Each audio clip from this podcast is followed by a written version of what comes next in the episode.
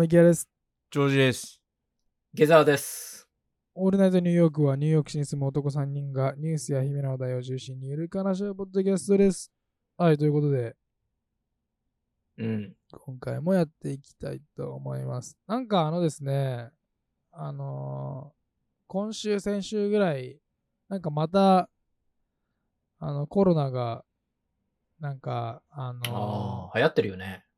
また盛り上がってきてるみたいな、ちょっと噂を耳にして、あ、そうなんだぐらいに思ってたんですけど、ついこの間ですね、結構、結構な風邪を、風邪、風邪だったのかコロナなのか、今今か覚えばわかんないんですけど、なんかちょっと体調崩しまして、あら。で、まあ、み3、4日ぐらいで、あの、普通に終わって、あの、大丈夫だったんですけど、あの、症状としては、体の節々が痛くなるような、あ、これ風邪かなと思って、まあ、うん。2日ぐらい休んでたんですけど、あの、その、その後に、あの、めまいがすごくて、なんかね熱とか収まって、普通にあの、まあ、意識とかは全然大丈夫だったんですけど、歩いたり、あの、目を動かしたりすると、なんかめまいがするみたいな。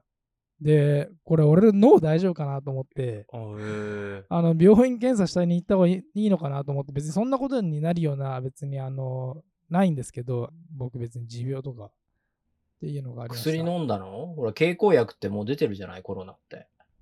何ですか、経口薬って？あの、いよいよ飲み薬だよ。コロナ用のですか？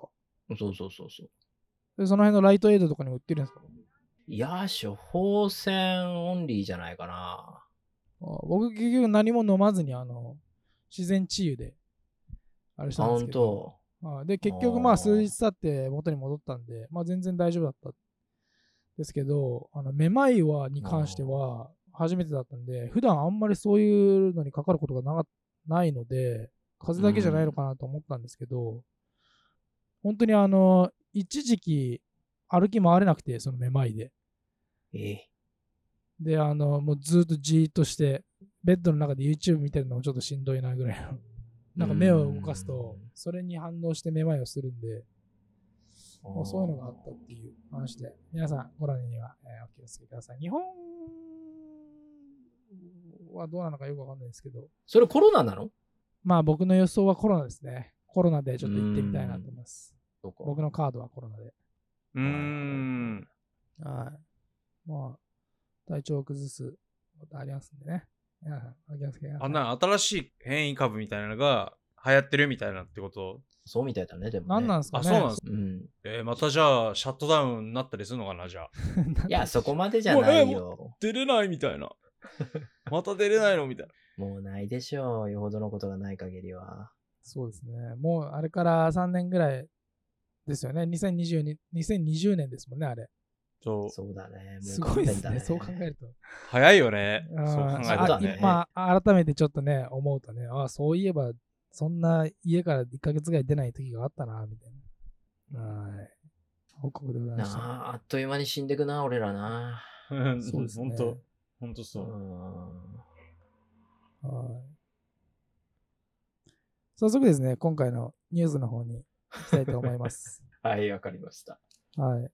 これはね、池澤さん死活問題なんじゃないかっていうところなんです死けど。活問題、はい。えー e バイクのリチウムイオン電池発火事件が多発。e バイクと呼ばれる電気駆動の自転車とスクーターは、これ池田さんがいつもあの乗ってね、通勤とか移動に使ってるやつですね。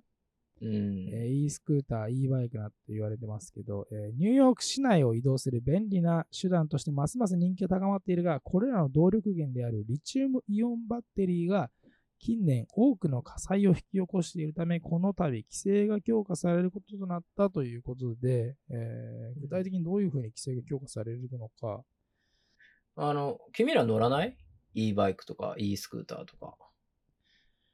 僕はあの本当一時期一瞬だけ池澤さんに貸してもらって乗ったことがあったぐらいで、うん。あの個人的にはもう全然乗らないですね。歌詞は僕はシティバイクのなんか、エレクトリカルバイクに乗るみたいな感じじゃないですか。あのあれ、あれぐらいです。普段はいはいはあー使うの。そうなんだよね。この e バイクも e スクーターも、まあ、ちょっと言葉選ばないとまた怒られるんだけど、まあ、かっこいい人は乗らないんだよね。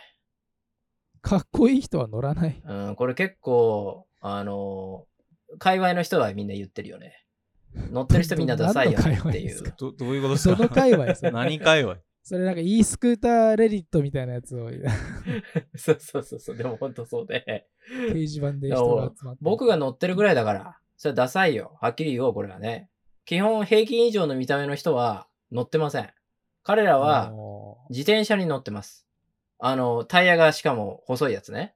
はい自転車白人とかね。まあまたちょっと人種のこと言うと怒られるな。まあ、でもイケてるニューヨーカーですね。そう、イケてるニューヨーカーはそういうもの乗って、イケてない僕みたいなのが愛用してるのが、この電気スクーター。あ、まあ、ちょっとね、今日ね、e バイクっていうところでざっくりと大きな種類で話してるので、はい定義づけをあの、そう、定義づけがあって、やっぱ e バイクも何種類かあるんですよ。うんで、いわゆる僕がよく乗っている電動キックボードっていうやつかな、日本でいう。それ,、うんそれがエレクトロニックスクーターっていうやつになるんだよね。電気スクーターっていうのになって。はいで、これはまあ免許いらないやつで、で、最高時速は15マイルと。だから15マイルだからどのぐらい？えー ?25 キロぐらいか ?15、60。まあそんなもんか。で、ヘルメットは推奨で着用義務はありませんと。日本でも先月ぐらいからかな？免許不要になったっていうことで、うーん。もともと免許必要だったんですか、あれ？そう免許必要だった。えーで、あのープレートつけなきゃいけなくて、いろいろと制限があったうん。いわゆる池澤さんが普段乗ってるその電動スクーターと同じやつってことですよね。そうそうそうそうそうなるほど、なるほど。日本はほらいろいろと規制がね、厳しいから。まあいい意味でも悪い意味でもね。うんはいはいはいは電動キックボードっていうのは、まあ二人も知ってる通り、世界の大都市、特にアメリカの大都市とかは、道端にたくさんこう転がっててさ、で、スマホとかでスキャンしたらその場で乗れて、好きなとこで乗り捨てるみたいなことができたりするわけだけど、まあこれがついに日本でも、えー始まりますと。まあ、特に東京とかね、大都市で、うんスタートしてきますと。でもやっぱりまあ、こんな危ないものを広めるなとか、まあネガティブな意見が多いようだけどね。ほら、交通ルール守れない人っていうのはまあどの世界にもいて、で、やっぱり事故とか起きるわけで、まあニューヨークも随分そういう話はね、もう起きてたじゃん、当時は。まあ今あんまり言う人いなくなったけど、い。はいはい。うん。僕はあの、まあニューヨークでもトップ5に入るくらいの電動スクーター乗りなので、まだ法整備がね、追いついてない、いろいろと曖昧だった黎明期の頃からストリート時代乗っていたっていうう、んそう、ストリート時代から乗っていたっていうこともあって、まあ、当時はよく道でいろんな人に声かけられたもんだよ。あれ、それどこで買ったの？とかさ、うんいいねなんて言われて。で、警察にもよく止められてたけど、で、怒られるのかと思ったら、お前かっこいいの乗ってるねとか言って、俺にも乗せてよとか、まあ、そんなのをよく言われてたくらいなんだよね。うんまあ僕がニューヨークに電気スクーターを広めたんじゃないかっていうぐらい、走る広告そうそう、走る。る広告塔だったんじゃないか。池澤さん多分前もちょっとこのポッドキャストで説明してくれたかもしれないですけど、もともとあれうんどこでどう見つけて乗ろうってなったんでしたっけ、池澤さん。あれはね、まあ、いかにも僕自分で見つけたみたいな話ぶりだと思うんだけど、うんあの、実は、うちの会社の、あの、部下が、自転車が、もう盗まれまくると。あ何か違うものはないかなと。で、その中でも特に、こう、お店の中に持ち込めるぐらいの大きさのもので、いいのはないのかなって探してたら、この電動スクーターが折りたためるからね。で、小さくなるから、自転車は折りたたみの自転車あるけどちょっと高いじゃない？だから普通の自転車買うと、外に置いとかなきゃいけないから、木とかねね、うん、に縛り付けてると、まあ、簡単に盗まれると。ほんと数分でも持ってかれるから、ニューヨークは。だから、なんか違うのないかなって探してる時に電動スクーターっていうものを見つけて、池澤さんこれ面白くないですか？って言って、で、僕もそういうの好きだから、ちょっと買ってみようよって言って、経費で買ったら気に入っちゃったっていう。ああ、なるほど、なるほど。そうそうそうそう。そう一番最初に買った時はオンラインとかで買ったってことですよね。オンライン、うん、アマゾンにあったかなへーその当時1台いくらぐらいだったんですか ?200 ドルぐらい。おお、安っ。200安いっすね。でもね、すぐ壊れたんだよ。怖っ。いや、でしょうね。3ヶ月でバッテリーが切れて、もう使い物になんなくて、ああ安いかうんら。。安いから。だからもう3ヶ月ごとに新しいのを変えてた。まあ多分、売ってる側もおもちゃ感覚でしか多分売ってないでしょうしね。そんなそうそうそうそう。仕事でめっちゃニューヨークを縦横無尽にね、一日何時間も走るために多分設計されてないから。そういう設計されてなかったね。相当乗ってたから僕は。うん、もうニューヨークで本当にトップ5に入る航続距離だと思うよ。もう運転技術も負けないね、多分ね。電動スクーターだ。まあ何の自慢してんだこいつって感じだろうけど。そろそろなんか大会とかあってもおかしくなさそうですけどね。レースとか。大会。したら池澤さんもぜひ真っ先に出てもらいたいですよね。いやいやでも、あれやん、なんか何 cc とか結構大変やん。何ミリアンペアとかさ、何ボルトの電池を使って、タイヤの大きさとかね。ダイヤの大きさとか、レギュレーションちょっと作んない。ボードの幅とかね。そう、ボードの幅とかね、軽量化してバッテリーだけ大きく。ありそうだけどな、アメリカありそう、あありそありそうだね。はいいやでもね、それから5、6年経って、だいぶいろんな種類のものが出てきたなと。まあ当時はだからもう数社しか作ってなかったから、はいはいはい。そのバラエティも少なかったんだけど、今はほんと何十社っていう企業が、メーカーさんが、もう電気スクーター、電気キックボード、これ電気自転車もそうだね、作ってるので、もううん今はもうデザインも豊かだし、当時の僕からしたら羨ましい限りっていう。で、かくいう僕は、そのね、最近は、あの、電動キックボードはちょっと卒業しつつあって、これだからいけてなかったから、僕もいけてる風になりたかったから、だからいけたいので、ちょっと卒業気味で、あるんですね。うんあなんか初めてあるんです。僕も一応よ、ううんん、あの、おっさんだけど一応あって、で、あの、僕もちょっと歌詞が載ってるシティバイクの。電動のやつに最近ちょっと乗っていけてる風になってるっていう。まあ、まあステーショただ自転車なんだけどねうんこれがまあ一つ目。それから二つ目が、いわゆる電動自転車ってやつ。シティバイクって言われるレンタサイクルがニューヨークは流行ってるけど、で、まあこれも免許不要ですと。自転車だからね。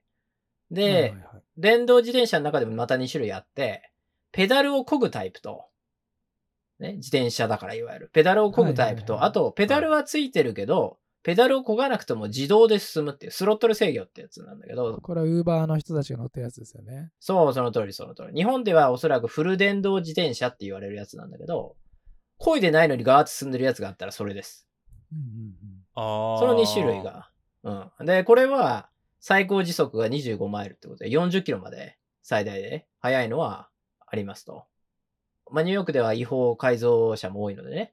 まあ、もっと速いのもあるそうなんだけど。で、これは、えっと、ヘルメットは、これもヘルメットは推奨で、えー着用義務はないということで。で、3つ目は、いわゆる原付きなので、これはみんなわかるよね。モペッドってこっち言われるけど、原付き。はいはいはいはい。うん。なんでこれは免許必要だし、ヘルメットつけなきゃいけないしっていう。で、このまあ3種類があると。なるほど。まあ、今回その e バイクっていうところが、まあ、あの、キーワードになってきてますけど、これの規制が、えー強化される。そう。まあ今日メインで話すのはエレクトニックバイク。しかもスロットルのついてるやつね。全自動の自転車ってことですね。そうです。その通り。E バイクってのはその名の通り、電気を動力源にしてるわけだよね。でもそのバッテリーであるリチウムイオン電池が、まあ、多くの火災を引き起こしていて、大きな社会問題になってると。なるほど。いうことで、あの、まあ、アメリカだけじゃなくて、日本でもリチウムイオン電池関連の火災ってたまに聞くと思うんだけど、聞きますね、めっね、聞くでしょ？でも、その e バイクのリチウムイオン電池っていうのは、やっぱ携帯とかそういうのの電池に比べて全然でかいわけよ。やっぱり被害が大きいというところで、まあ、ニューヨークだけじゃなくて、まあ、ロンドンとか、他の都市でも、まあ、よく起きてることなんだけど、まあ、特にニューヨークが近年最もひどいと。で、その背景なんだけど、ウーバーイーツとかさ、デリバリーの配達員の方々が、ここ数年、急増してるじゃない？してますね。う。うんパンデミックの最中に一気にさ、デリバリーアプリの使用者って増えたわけだよね。で、まあ、その旺盛な需要とともに配達員の数も増えましたと。で、まあ自粛期間が終わって、それでもまだまだニューヨーカーはリモートワークが大好きですと。もうこの前なんかデータが出てたけど、まだ半分ぐらいの人はリモートワークをね、週にしてるみたいなデータが出てたけど、ニューヨーカーはね。で、まだまだやっぱりデリバリーアプリっていうのは使う方が多いと。まあ、実際数値で言うと、800万人の人口に対して、だいたい6万人ぐらいのデリバリー配達員がいるんじゃないかっていうふうに言われていて、相当いるよね。まあ確かそのぐらいいるんじゃないかっていうぐらい走ってるよね。外出たらね。で、そのほとんどの方々が e バイクを使用して配達をしていると。確かに e バイク以外で配達してる人ってあんま見たことないよね。もちろん車で配達してる人はいるとは思うけど。でもニューヨークは渋滞がひどいから、あんまり車で配達すると間に合わなかったりするから、やっぱり自転車がいいんだよね。で、その中で電動じゃないと仕事にならんと。要するに、デリバリーが増えます。デリバリー配達員が増えます。そうなると彼が使ってる e バイクがどんどん増えていきますと。いうところだよね。まあ、あの、原付で配達してる人ってあんまりいないじゃないそうですね。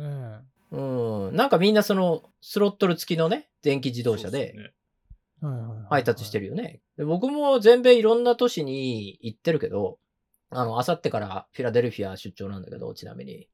だけど、はいはい、あの、ニューヨーク特有かなっていう思うくらい、ニューヨークの配達員の方々ってこの電気自動車を使用してるって感じで、ほら、カリフォルニアとかさ、街がでかすぎて、自転車じゃさ、距離的にこう配達できないんだよね。だからニューヨークのような人口密度が高くて、かつ自動車は渋滞が動くて全く動かないっていう、そんな都市だからこそ、電気自動車が、電気自転車が効率的に配達する手段になっていると。いうことのようなんでね。で、その何万人もいる配達員の方々なんだけど、皆さんね、2台ぐらい大体、2、3台の e バイクを所有してるんだって。平均でね。要するに1台が充電切れになっても、もう1台を充電してる間に、仕事が続けられると。うん。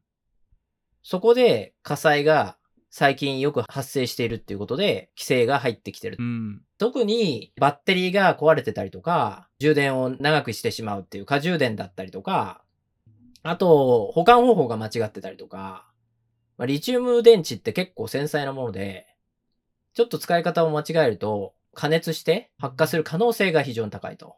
うん。うん。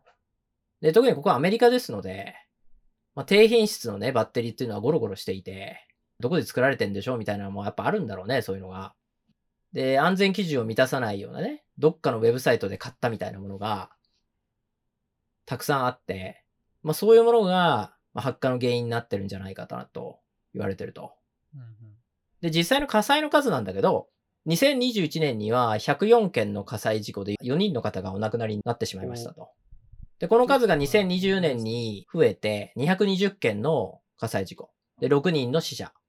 で、あ、これは規制しなきゃいかんよねっていう話がボツボツボツボツ出てきたんだけど、でも、まあ、特にまだ当局は動きませんでしたと。うん。としていたら、今年、まだ半年だよね、8月だけど、すでに110件の火災事故が起きていて、で、もう14人の方がお亡くなりになってると。おいうことで、いや、これはもうさすがになんとかせんといかんよねということになりましたと。ね伸びてますね。バッテリーの変更って専門店にお願いするのが基本。でも、バッテリー込みで、だいたい600ドルぐらいかかっちゃうと。高い。ええでも、自分たちでもできるんだよね。配達員の方が自分でオンラインでバッテリーとかを買って、付け替えたりすると。で、そのバッテリーがどこで買ったかよくわかんないようなものだから、危ないと。配達員の方々の日給ってだいたい100ドルから180ドルぐらいって言われてるので、だから自分で安いのを買って自分でえ、付け替えるというのが、まあ、横行してますと。で、そうなると、まあ、事故が起きやすくなりますよねっていうことだよね。うん、なるほど。まあ、だから当然だけど自分でさ、充電する分は消防法って関係ないじゃない？勝手に自宅でやる分はさ。いや、あの、刺すだけですもんね。そうそう、刺すだけだから。ここに気をつけてもらわないと、事故は防ぎにくいんだけど、でも同時に最近増えてるのが、e バイク専門店での火災なんだよね。二人は見たことあるかわかんないけど、大麻店ってすごい増えたじゃない？何、千何百店舗って、ニューヨーク市内で。それと同時に、e バイク専門店っていうのも街中にどんどん増えてるの知らない？うん、なんか中国人の人がやってるお店見たことありますね。そうそうそうそうそうそう、えー、あれあれ。あそこで、その充電ができたりとか、あとバッテリーの修理とか交換をしてくれたりするんだけど、あそこが結構問題になってんだよね。なるほどね。で配達員の方からすると、すごく便利な場所なんだけど、でもまあここはアメリカですので、ね、また出るけどアメリカですので、まあいい加減な運営をしているところも多いと。うん。で、まあ当局がね、取り締まりに入ってるんだけど、最近ね、そうやって事故が多いから、そういうところで火災とかが起きるから。だけど、大麻店のようにこう取り締まりが間に合っていないっていうことで、皆様ね、ニューヨーカー一人一人のご協力が必要ですと。まあ、具体的には、もしね、修理店が3フィート以下の間隔でバッテリーを充電していたりとか、あと同時に5個以上充電していたりとか、あと複数の延長コードをつないで使っている場合とか、そういうまあ危険な行為をしているのを見かけたら、まあ、すぐにご報告くださいと。まあほら、今スマホで動画を撮って SNS にさらす時代だから、ね、監視社会なので、もうやばい店があったらバッと撮って送ってくださいと。いうことですね。なるほど。この件はほら、消防署管轄みたいなので、こう動きは早いのかなと。ほら、警察って人権云々っていうのでさ、なんか呼んでもすぐ来てくれないじゃない？なんか NYPD ってさ。でも、はい、まあ消防署はもうスピーディーですから。スピード第一ですから。やっぱ緊急性が高いもの、うん、そう。火にまつわるものはやっぱりスピーディーに。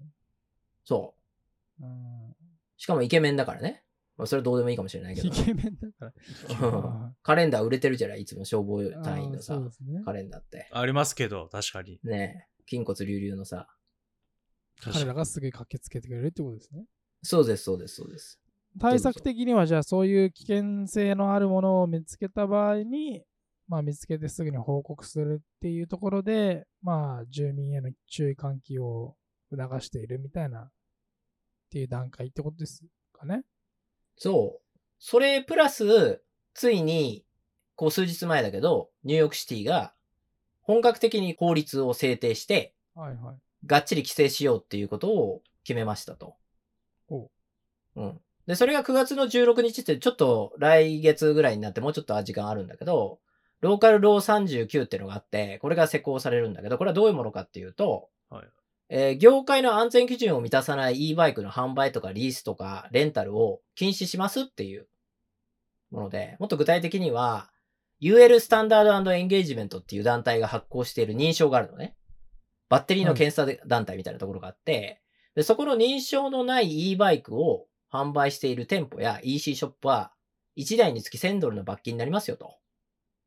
うんうん、で、これは中古品を販売した場合、まあ、転売した場合でも適用されるので気をつけてくださいと。もちろん抜け穴はあってね、この法律の適用範囲っていうのは商業販売のもののみになってるので、なので、個人のものとかは転売しても、まあ、今のところ違法にはならないと。だから例えば、昔使っていてさ、不要になって、えー、友達に e バイクをあげるとか、うん。まあね、昔のだから認証がないものかもしれないけど、それは別に問題ないですよと。あとほら、もう乗らないからネットで売ろうとかさ、あるじゃん、クレイグスリストで売ろうとか、うん、あの、オークションで売ろうみたいな。まあそういうのは問題ないですよと。いうことなので、あと、まあニューヨークシティの法律だからこれは。なので、まあニューヨークシティ以外で購入したものは適用されないっていうことなので、結構抜け穴はあるかなと。はいはい。だからコネチカットで、隣の州でさ、ニュージャージー州で買ってきたものとか、そういうのは関係ないですよ、と。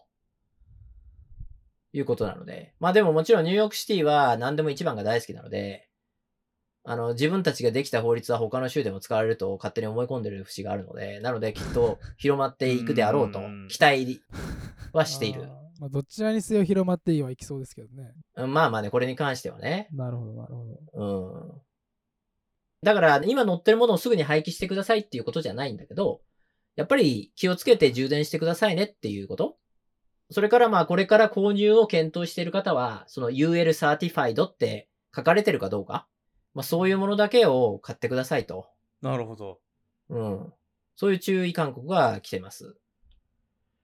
で、あと、まあここはアメリカですので、今日も3回目ぐらいだけど、ここはアメリカですので、ね、偽物 UL マークっていうのがあるんですよ、やっぱり。ね、適当に歌詞とかが UL って書いたやつとかが、マジックペンでね。なるほど。そう、マジックペンで。そういうものはダメですよと。ダメだよ。自分のいいバイクに UL って書いて、はい、UL です。みたいな。丸。それはダメだからね。本物の UL マークを確認してもらって、正しいものを購入してくださいと。気をつけてくださいと。うん。作業する人はいつもたくさんいるのね、この国はね。まあ、あの、製造メーカー側としては、やっぱりこの UL 認証を得ないと、ニューヨークシティで売れなくなっちゃったっていうことで、まあ、取得にはね、この、また数万ドルぐらいかかるんだって、その検査費用とかで。うんでも、パンデミック以降さ、よくわからないメーカーがたくさん増えたわけだけど、まあ、この法律の影響で、まあ、あの、ある意味だよ、まあ、きちんとした業者とそうでないところが、まあ、こう、整理されるっていうか、そうですね。ダメな業者、うん、淘汰されるっていうことなのかもしれないから、まあ、これは前向きに捉えられるかなと。まあ、品質の高い商品が出回る、まあ、きっかけじゃないですけど、まあ、そういう方向になっていくには、まあ、こういうルールであったり、法律が必要ってことですよね。そうそうそうそうそうそう。で、まあ、結局、まあ、最終的にはそのいいものだけが出回ってる状態っていうのがやっぱまあ理想なわけですよね。今の段階ではやっぱりその本当闇市場じゃないですけど、あんまりルールがないから、まあ、どれでも自分が作ったものでも何でも勝手に乗っていいみたいになってますけど、まあ、車と同じような感じでね、ある程度やっぱ品質の条件を満たしたものじゃないと出回ることができないっていうぐらいのところまでなれば、まあ安全性は、まあ、自然と改善されていくんでしょうけどっていうところな感じですね。まあ、ねはい。で、まあ消費者側としてはやっぱりその UL 認証のついた e バイクを買えば安心っていうことだけでもなくて、あの、当たり前っちゃ当たり前なんだけど、やっぱりバッテリーとこう互換性のある充電ケーブルを使用してくださいねと。あの、僕なんてほら、純正のが壊れた後とかずっとサードパーティーの充電器とか使ってたけど、まあ明らかにさ、質が低いものとか、ワンサが売ってるじゃない。まあ何でもそのサードパーティーの充電器ってあるじゃん。iPhone とかでも。そうです。ああいうのもさ、日本のはね、うん、ちゃんとしてるかもしれないけど、こっちってなんかほんといい加減なのあるからさ、注意して商品を選んでほしいなというところではあるよね。はい。まあ実際にね、今年に入ってからもう14人の死者の方が出てるということで、うん、まあ、それだけ危険性が高いということで、気をつけていただきたいと思います。あの、この法律以外に一応ね、あの、まだ決まってないけど、ニューヨークシティも、そのデリバリーの配達員の方々ってやっぱりなかなかこう低所得者だったの方も多かったりして、まあそうは言ってもなかなかね、こうちゃんとしたバッテリーを購入したりとか、できないケースっていうのもやっぱあるだろうというところで、補助金などを使って、リチウムイオン電池を無料とかね、または低料金で提供するプログラムっていうのも考えてると。で、それからあと安全に充電できる場所をニューヨーク市内にもっと作るっていうことみたいなので、これはまあ計画が進んでるみたいなので、なので、要は充電ステーションだよね。あれじゃ電気自動車の充電ステーションってどんどん増えてってるけど、ニューヨークも。はい、まあそれの e バイク用のものっていう、まあ少しずつね、少しずつだけど、広がってってるので、まあそれの e バイクバージョンを増やしていこうと。いうことのようだよ。なるほど。はいジョージさんは移動手段基本的なんですか？いや、俺電車だよ。おじゃあ、e バイクに乗り換えようっていうのは予定はないですか？いや、考え、まあどうだろうね。まあ買えば多分乗るんだけど。あとやっぱ移動範囲がどれぐらいかっていうところもやっぱポイントですよね。そうだよね。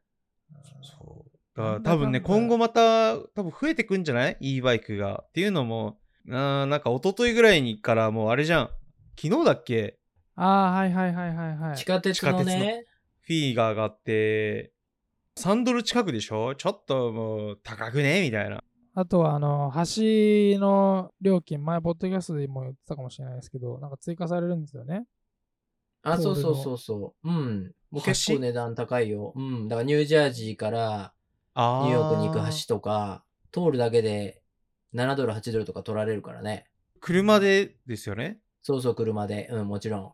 だから、ウーバーとかの料金がすごいどんどん上がっていくよ。ってことですよね。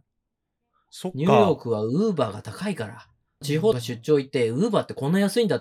ニューヨークだけが異常に高いんだってことも気づくよね。3倍とか2倍とかするよ、ニューヨークのウーバーって。やっぱいろんな税金でやっぱあの、盗まれてますから。下げられてますから。最近ほらサンフランシスコとか、アリゾナでスタートしてるけど、まあ、完全自動運転ってやつだよね、ウーバーとかああ、それもついこの間ニュースになってましたね。すごい、ね、あれすごいぞ。うん。思ったより早く来ましたね。街中普通に走ってるから。思ったより早く来たよ。えー、そ1台作れて、それがね、使えるんだったら、別にあとはたくさん作ればいいだけの話ですから、そっからね、普及させようと思ったら復旧させるのに関しては結構早そうですけど、ただねまあ、そうやって 普及されて、多分なんかハッキングされて 大事故になる可能性とか、なんか誤作動を起こして、車が10台ぐらい一気に衝突しまくるみたいな、そういうのも起きてくるだろうね。あー絶対なるでしょうね。ちょっと怖いですよね、それは。どっかでそのね、自動運転の車の方が多くなったら、より安全になるっていう、自動運転同士の方がぶつからないっていうね。人間と自動運転の方がよっぽど事故が起きやすいっていうう。んそこのラインにいつ到達できるのかっていうことだよね。どうでしょうね。ねちょっともう未来の話になっていきますけど。え今のはその自動車の自動化の話だけど、はいはい。あのこのデリバリーの方も結構自動化が増えてきて、まあ、小さななんか箱みたいなマシーンが街中ぐーっと走って、で、デリバリーしてくれるっていう。うーん。小さな都市では試験的にスタートしてて、レストランがメニューをこう作ったら、その小さな車輪がついてる箱みたいなマシンに乗せて、うん。で、蓋閉めるとガーって家まで運んでってくれると、お客さんのとこまで運んでってくれると。すごいですね。なんだけど、悪い奴がそれを見て、蹴飛ばしたり、なんかこじ開けたりして、持ってっちゃうんだよ。これやっぱアメリカなんだよ。あなるでしょうね。ぶっ壊したりして。だって確実に中に飯とか、もしかしたら高級なものとかが入ってる。確実に何かをゲットできるから。まあ宝箱だよね、ある意味ね。開けてみて。あサプライボックス。サプライそうそうそうボックス。なんだおにぎりかよ、みたいな。エアドロップじゃないです サプラ完全に。っていうことがあるのがアメリカなので、こちら普及するかわかんないけど、でも自動運転の方はねまあこれはもう止められないレベルまで来てるなっていうぐらいの質の高さだよね。